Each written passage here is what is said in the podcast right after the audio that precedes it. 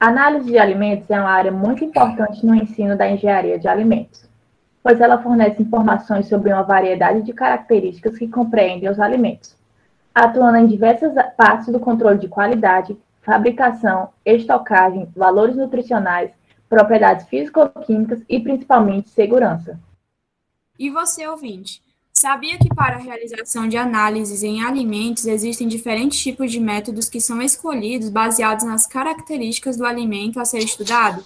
Essas e outras informações você aprende aqui, pois hoje iremos tratar aqui sobre a análise de alimentos instrumental. Eu sou a Samira. Eu sou a Giovana. E esse é o Engenharia de quê?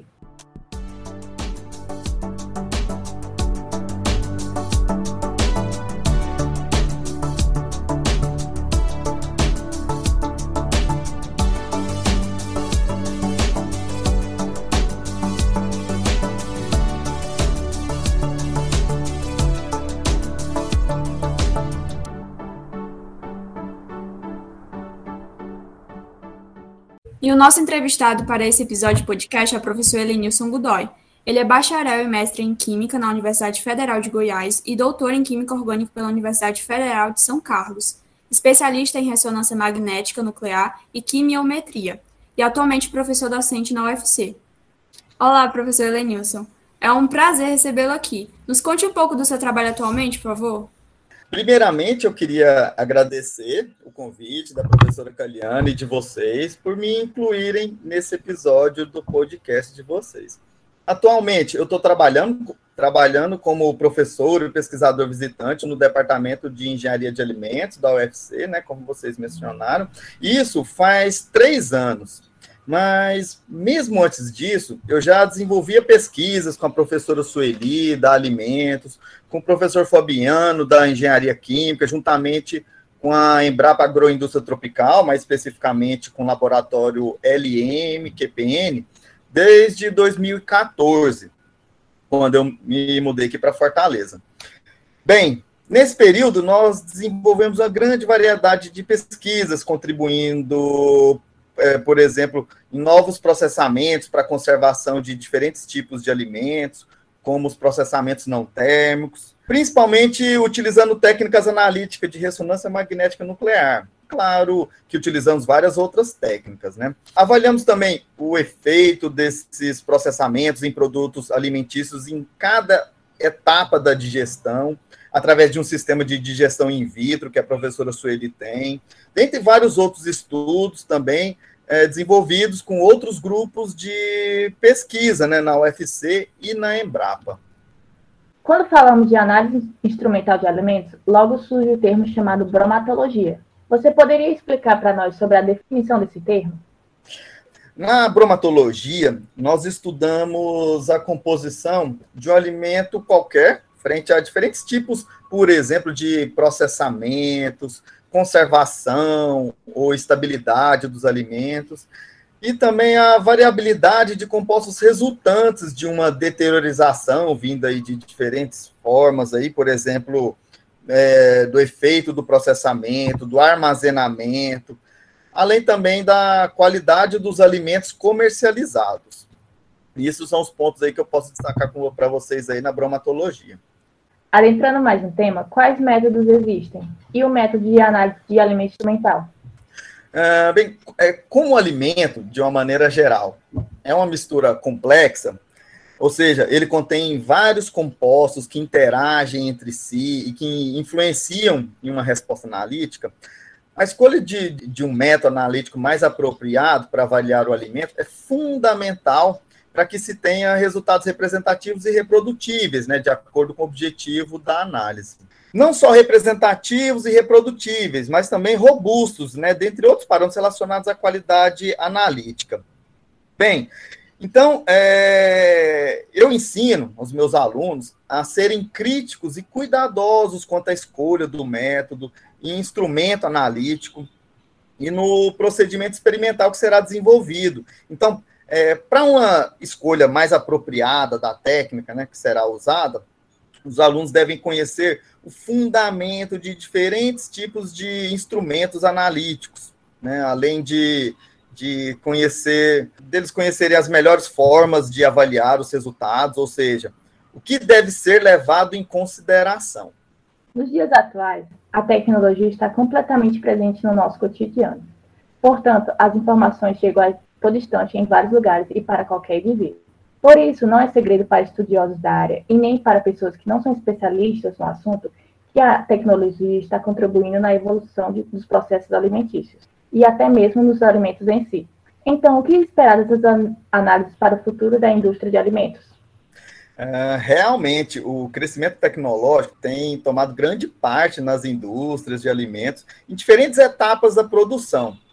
Então, eu sugiro que os estudantes invistam na área que tiverem mais aptidão, para que dessa forma eles possam fazer parte é, desse crescimento tecnológico, não apenas saberem operar em dezenas de instrumentos analíticos diferentes, mas também terem critérios relacionados à melhor forma de adquirirem e avaliarem os resultados, né?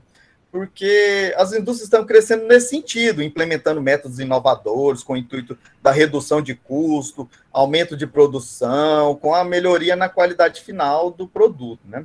Por exemplo, as análises estatísticas uni multivariadas têm crescido bastante na avaliação dos alimentos. Por exemplo, ligadas no controle de qualidade de produtos em cada etapa da produção né, na indústria alimentícia, desde a matéria-prima, da chegada da matéria-prima, controlar, é, saber, saber a qualidade da matéria-prima até o produto final.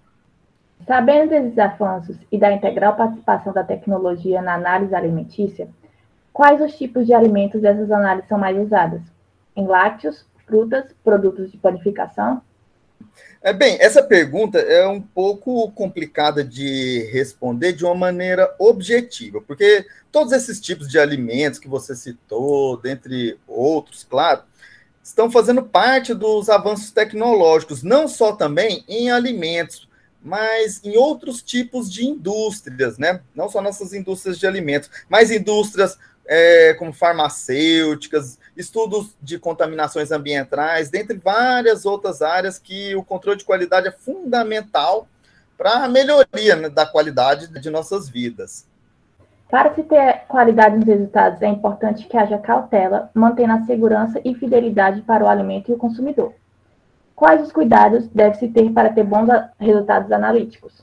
Para responder isso, inicialmente, eu gostaria de fazer uma sugestão aos alunos e futuros profissionais, né? Primeiramente, pessoal, consultem profissionais capacitados na área que vocês pretendem desenvolver as análises e também façam uma boa revisão sobre o que já foi desenvolvido e publicado na área e como vocês poderão contribuir para o melhoramento né, e diversificação da técnica. E na sequência, e na, mas não nessa ordem, claro, sugiro que invistam em treinamentos técnicos e cursos de capacitação. Daí sim, é, os alunos e futuros profissionais poderão é, decidir quais cuidados específicos deverão tomar de acordo com o tipo da análise que será desenvolvida, pois eles variam de técnica para técnica. Mas, de uma maneira geral, vamos dizer assim, né? Os cuidados que eu posso destacar nesse momento estão na amostragem mais apropriada, e conservação da amostra, por exemplo, a temperatura de conservação, quantidade mais apropriada do material a ser avaliado, é, que varia bastante entre as técnicas, né? É, Deve-se também considerar a composição amostral, pois podem existir interferentes que afetam negativamente nos resultados finais, e claro, eles devem consultar a disponibilidade de recursos direcionados para análise. Apesar das valiosas dicas de cuidados para ver bons resultados e que sejam colocados em prática, nós sabemos que os erros na etapa de análise são impossíveis de não existir. E caso hajam esses erros, existe alguma forma de detectar problemas na obtenção dos dados analíticos?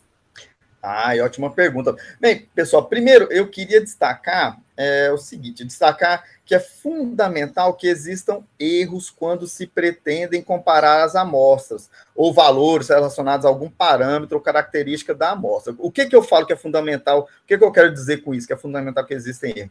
Por exemplo, quando o aluno ou profissional pretende comparar resultados frente a diferentes processamentos amostrais, aí, por exemplo, né, ou variar verificar se a característica da amostra está dentro de uma faixa aceitável, de acordo com alguma legislação ou limite implementado no laboratório.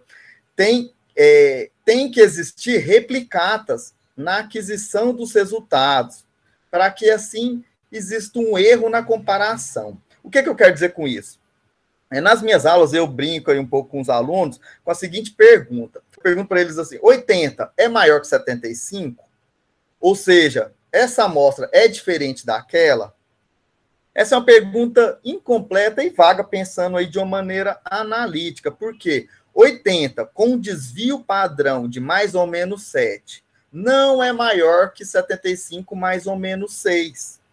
Então, pessoal, sejam criteriosos e cuidadosos nas aquisições dos dados, porque existem comparações que são infundadas de acordo com os critérios de qualidade, né?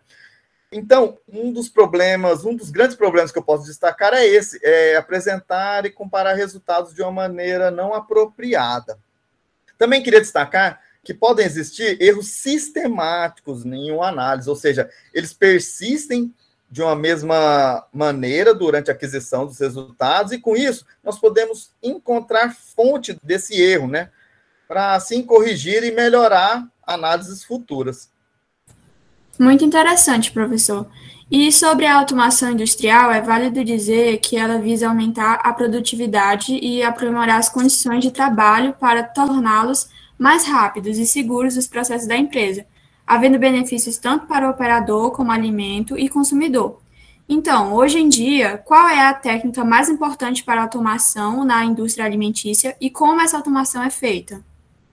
É, dentre as técnicas né, que estão crescendo bastante nesses últimos anos nas indústrias de alimentos, não só para aquisição, mas para avaliação dos resultados com esses intuitos né, que você mencionou, são as análises estatísticas multivariadas. Eu vou tentar deixar bem claro onde elas se encaixam, né, com o propósito do aumento da produtividade e qualidade, redução de custo e por aí vai, que você mencionou.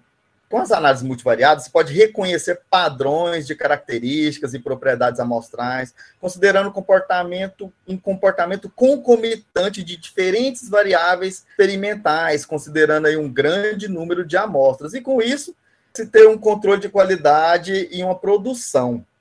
A automação desses modelos estatísticos multivariados é a inteligência artificial que todos nós aí já ouvimos falar, que vem sendo bastante implementada nas indústrias, nas indústrias atualmente com diferentes intuitos, né? Como no controle de qualidade que nós estamos conversando aí. Com isso, uma máquina ela pode reconhecer quando a composição, as características de um produto, de uma amostra, está fora dos limites estabelecidos pela indústria, né? Pela legislação e por aí vai.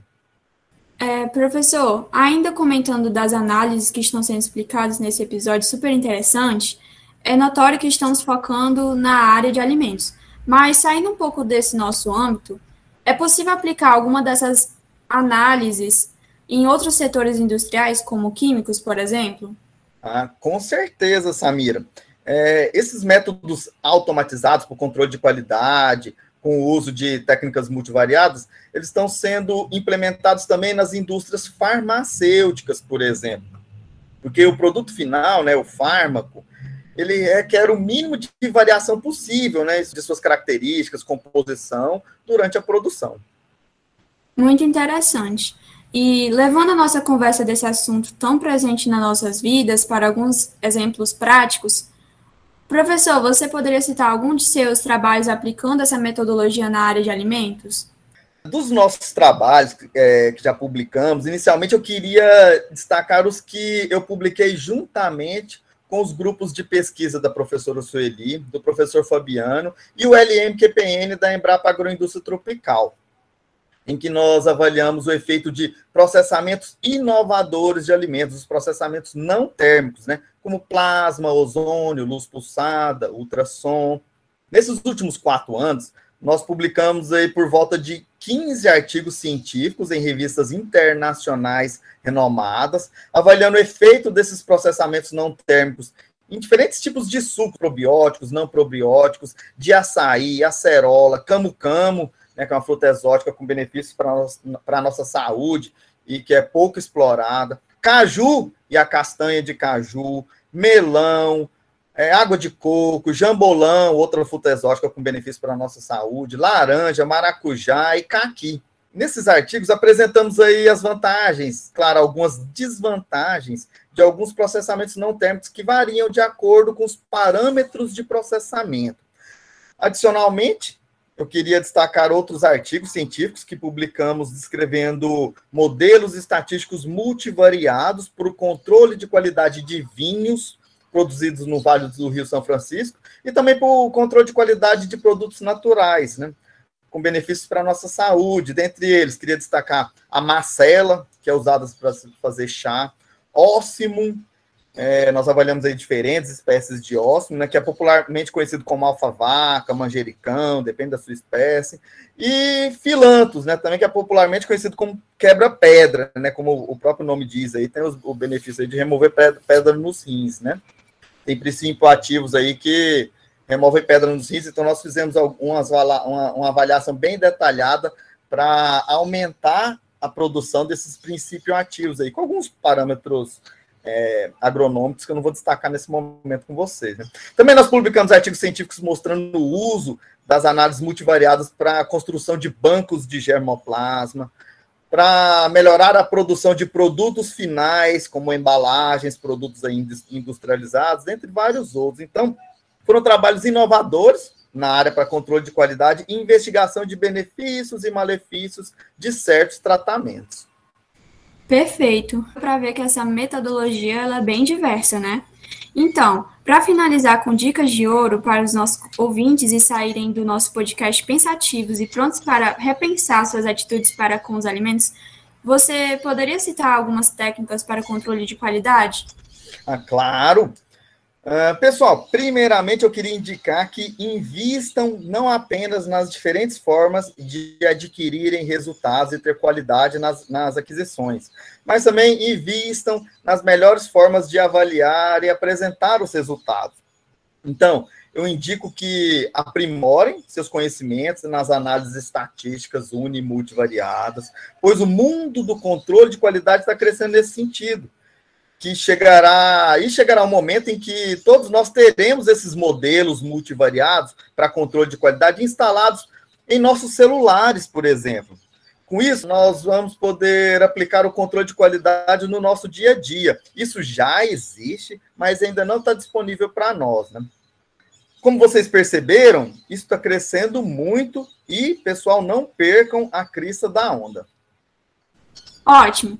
Pessoal, depois desses maravilhosos conhecimentos adquiridos, nós queremos agradecer ao professor Helene Sugudói pela aceitação do convite e pela participação neste episódio do nosso podcast, compartilhando seus saberes da área e também ficamos muito agradecidas e temos certeza que esses ensinamentos foram bastante enriquecedores para todos aqueles que nos acompanharam até aqui. Então, professor, você gostaria de acrescentar algo? Bem, mais uma vez eu, eu queria agradecer a vocês pelo convite e eu espero ter alcançado as expectativas dessa entrevista. E obrigado a todos e tenham um bom dia, pessoal. Por fim, queremos agradecer também aos nossos ouvintes do podcast. Esperamos que a abordagem do tema análise de alimentos instrumental, importante processo no controle de qualidade dos alimentos, tenha contribuído para o seu aprendizado. Até logo, obrigada pela atenção e esse é mais um Engenharia de Quê?